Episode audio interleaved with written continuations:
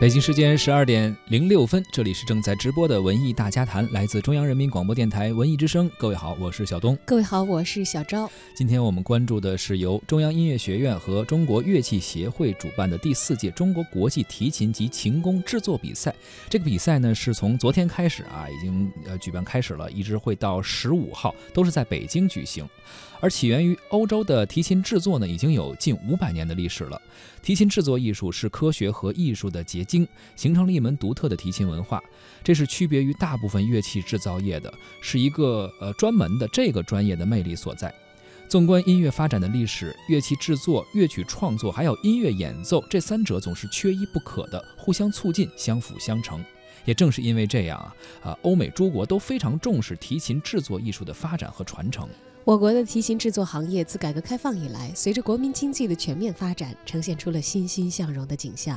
中国的制琴史尽管不长，但是已经成为了世界上最大的提琴生产国，提琴的产量呢是稳居全球之冠的。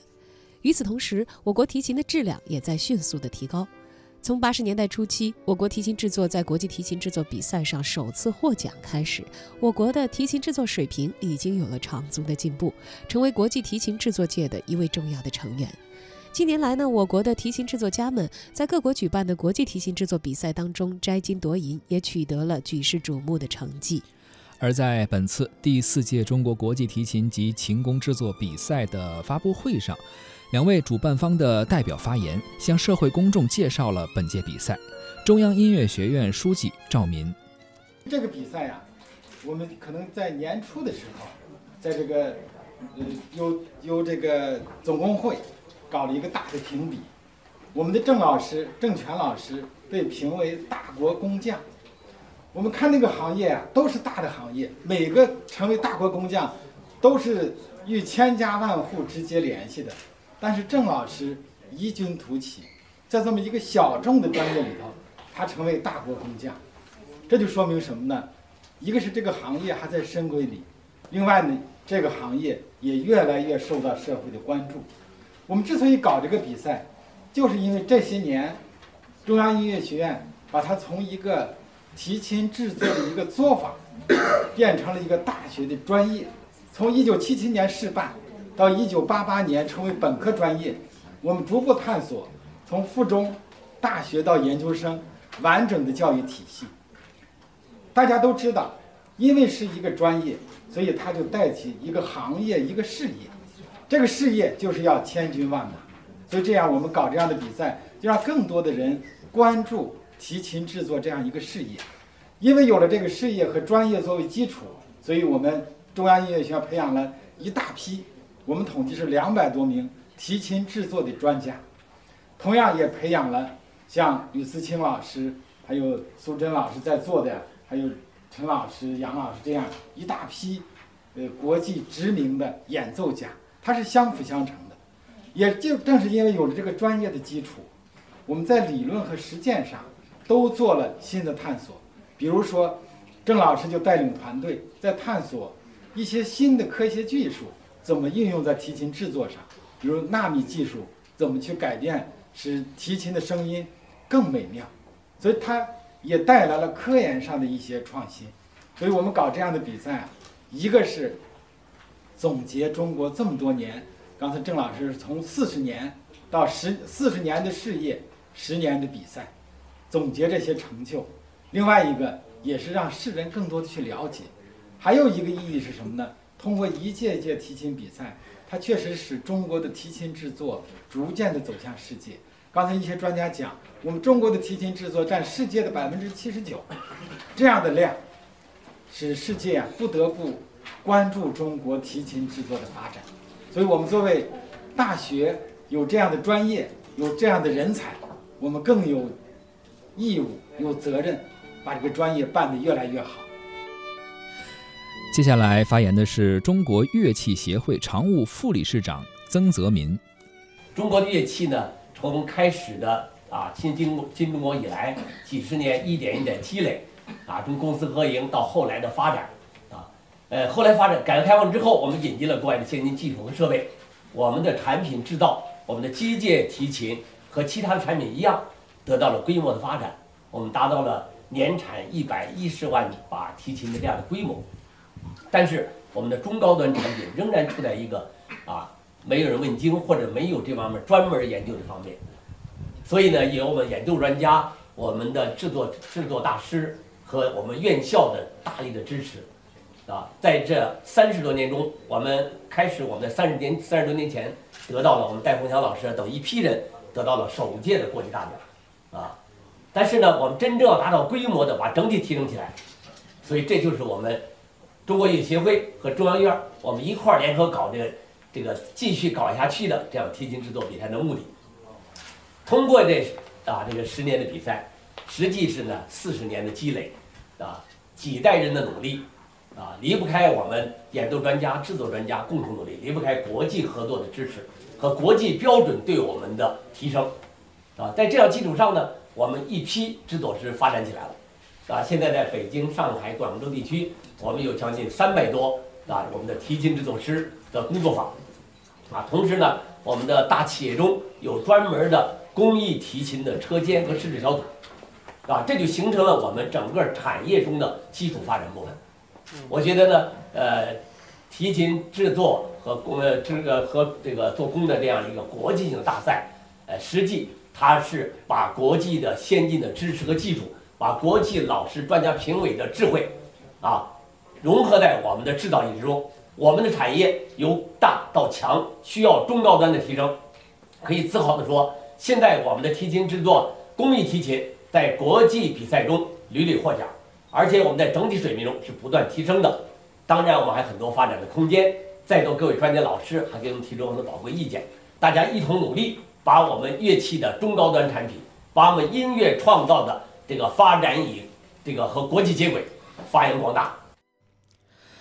世界上有许多提琴制作比较发达的国家，比如意大利、法国、德国、捷克、波兰、保加利亚、匈牙利，还有美国等等，他们都会定期的去举办国际提琴制作比赛。比赛呢，也是为提高提琴制作艺术水平，促进这些国家的提琴生产发挥了重要的作用。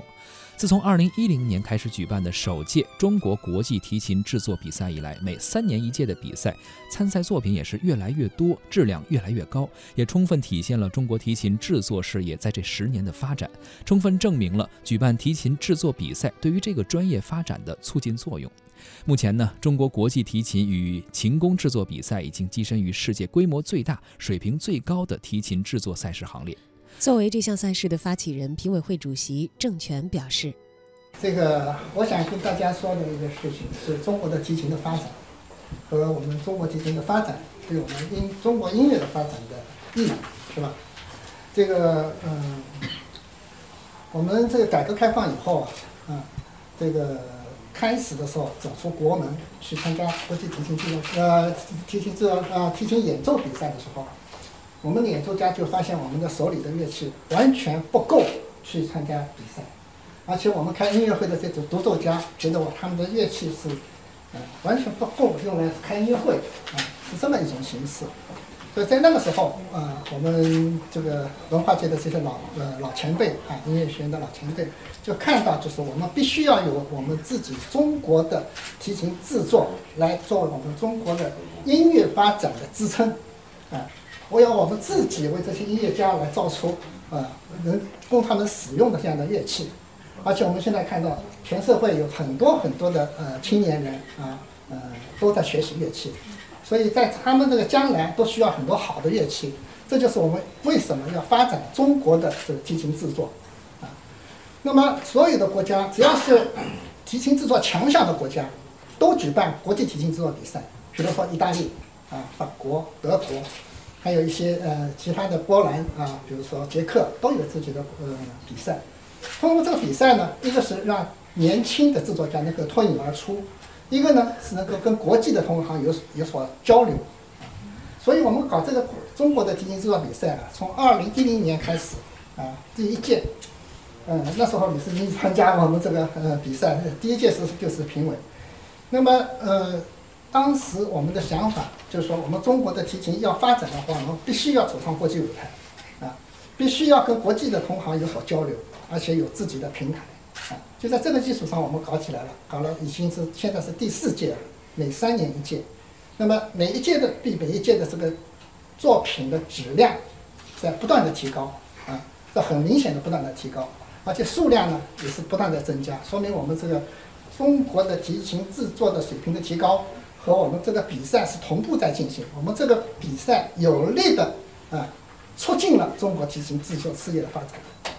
所以我们这是我们第四届要举办这个比赛，而且我希望我们继续举办下去啊。这个通过这个比赛呢，有很多年轻人啊，成为现在已经成为世界上很有名的那个制作家了，是吧？还有很多国外的这个呃评委啊，呃来参加我们呃来来这个当我们比赛比赛的评委以后呢，也是呃用利用这个比赛的机会举办大师班的讲座啊，呃有很多的活动的内容啊，能够帮助我们国家的这个制作者能够提高他们的水平。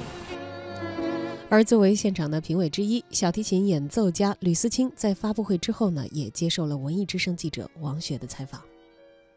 说今年是已经是第四届中国国际制琴与制弓比赛了啊。那因为我跟郑老师、郑权老师是非常好的朋友啊，呃，三十多年呃的这种友情，所以我从第一届就参与。那呃，据我了解啊。今今年这一届，从数量上是，从数量上是历届最高最多的，啊，呃，听说有这个乐器就超过三百多把，呃，琴弓也将近一百把，对吧？啊，乐器多说明，说明一个是这个制琴比赛现在拥有了非常大的这种国际影响，啊，另外呢，也是一个给制琴师，尤其是年轻制琴师一个展示的一个平台。那另外也是说明，就中国是作为呃从以前的这个普及琴啊市场非常大，呃制造非常多，过渡到发展到这个开始在中高端啊提琴制作有突出表现的这么一个啊市场的一个定位。所以呢，我觉得就是中国的制琴啊，在近些年来确实发展的非常快，尤其是中高端的这个产品啊，像很多年轻的制琴师。呃，这些年来在国际上的很多制琴比赛都得到了非常好的成绩。那我觉得这个呢，得益于一个是就是说，啊，大家的一些努力啊，啊，另外呢也得益于就是说这几届啊国际制琴职工比赛，让中国的制琴啊师们跟国际上的大家制琴大师们啊有了一个非常好的一个交流沟通学习的这个机会啊，这个对促进他们的这个制琴工艺的这种。啊，提升有非常好的这个作用，啊，那当然，我觉得在这里面，郑权老师是也是起到了非常大的作用啊。作为啊中国的制琴大师，郑权老师一直致力于这个推动中国制琴的这个发展。那我觉得，呃，像这次比赛，我还没开始呃听这次的这个提琴呢，啊，我非常期待看这次能不能从众多的这些啊参赛的这作品当中能够。啊，找到评出啊优秀的这种呃提琴，呃提起提琴制作，我们想的最多的还是几百年前的那些啊意大利的制琴大师，像刚才发布会上这个意大利制琴大师说的，像斯塔利瓦里对吧，Guarneri、Amati 对吧，都是在 Cremona 那个。提琴制造之乡涌现出来的极为杰出的，应该是提琴制作史上最杰出的这个提琴大师啊。所以我觉得每一代的提琴制作师，都是以像斯特拉迪瓦里或者国奈里这种大师为学习的榜样为标准去努力去做的。所以无论从制作工艺上还是从声音上，当然对于我们演奏家来说，我们最重视的是声音啊。但是，呃。这个比赛呢，是它分两部分，一个是提琴制作的工艺，一个是声音。我一一直觉得，就是我们在声音的这个呃制作上面吧，呃，一直走在比较前面。我觉得我这些年来，其实试过一些呃，就是中国的制琴师做的琴，其实声音挺不错的。但是在制作工艺上呢，其实有有些时候，无论是风格或者细腻度啊，啊，它的这个，比如说用的漆啊。呃，上漆的这种工艺啊，可能还或多或少有很多不是特别满意的地方，但是我觉得这些年啊，确实进步非常显著，在制作工艺上，我觉得进步非常显著啊，这也就是为什么也有很多呃制琴师在国际的大赛当中，在制作工艺上也获得了奖，哎，所以我觉得就是制琴是一个非常全面的一个呃艺术的制作啊，它必须要体现出你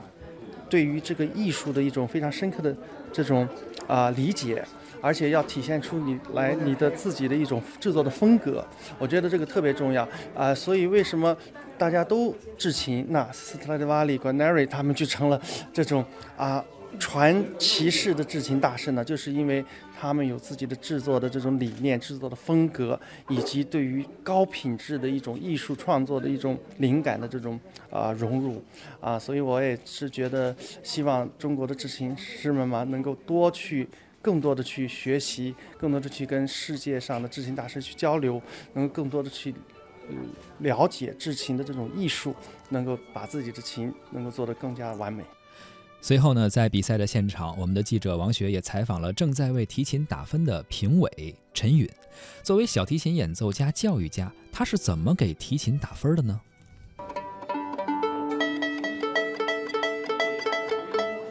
你看，我是我们是演奏提琴的，对，我们主要是听他的声音，嗯，声音的那个音色啊，音量啊，还有他四根弦平不平均啊，还有一个最重要是那个反那个音色的声音的反应够不够灵敏，嗯，因为很多乐曲有很快的吧，你不能全就是慢乐章哈，慢。在制作方面呢，那学问就更多了。嗯，因为制作的那个、那个、那个型，那个你是呃用什么型来来来做这个琴？用哪个流派？还有用什么油漆？用什么木料？还有它的整个琴的那个尺寸。他们你看，他们专家都是用尺子量的，就是说。更标准嘛，就说它有一个标准的型号，就说对于每每一种，你要说你是这个流派的琴，你的琴头就应该是怎么做的，你的面板，呃，那个宽度啊，啊，就说是是多少尺寸啊，是各方面吧。那当然是声音又好，又达到所有的标准，那有可能就会，这个就是幸运儿，啊，现在看见这两。几百把琴当中，看谁是最标准的吧？我们还是要，就说这个标准是个国际的标准。那那作为像您是这个可以说对声音特别的敏感啊，就看您 随便一拨弦就知道哪个音。那当然了，我们是听音长大。对对对。那这个这个就在这个声音上面，就是什么样的声音是您认为更好的声音？可以这么说吧。嗯。因为我们是用。是用世界上最好的小提琴的声音为标准，嗯，就说我说的最好的小提琴，那有有三百年的，有四百年的，就说我们现在目前看到过的，啊，演奏过的，听到过的，就说为一个基础的标准吧，就跟你看文物一样，看瓷片是一样的，啊，你要看见过真的官窑的，真的元元代的青花瓷，你才能知道。什么是真的，什么是假的，对吧？那我们现在只是用声音的标准，声音它它的圆圆润度、厚度、发音的那个声线的高亢啊，或者是沉闷啊，这种以这样来分啊。当然是意大利的制琴，它出来的是多数是独奏用的琴，它的音量要超过普通的琴的音量。音量是啊，但音色这个是标志着你的声音是不是这个规范的，也是。就说就像有的人说话很大声，当然不好听；但有的人说话并不是太大的声音，但非常动听。琴的声音也是一样的。当然，我们达到就是说高标准的是声音又大，但是又好听，那这才是最贵重的声音。特别是新琴，一般都是几几十年、几百年的琴才能出到这么醇厚的声音。当然，有时候新的琴制造出来也可以做到这一点。那那有没有在这几百把琴里就就是发现一些精品？希望吧。每一次的比赛，我们都在希望这个奇迹的出现。人每个人全世界的制作行业里头都在寻找这个奥秘，就说能出到几百年的声音，但是是刚刚做好的琴。这位评委陈允是用耳朵听，而另外啊，还有一位正在用尺子认真测量提琴的评委赵世全，他是这样说的：有根据给你得拿。尺子给人打。你看我打那分都有点五的，嗯，都有小数点的，点五是因为它不够，它没有到因那个。为因为它有四个指数，我来给它打分，其中有一个指分。还用那个小数点吗？我现在还用，你看这个油漆太亮了，这个油漆好，我就得比它多零点五。我是天津市提琴厂当了，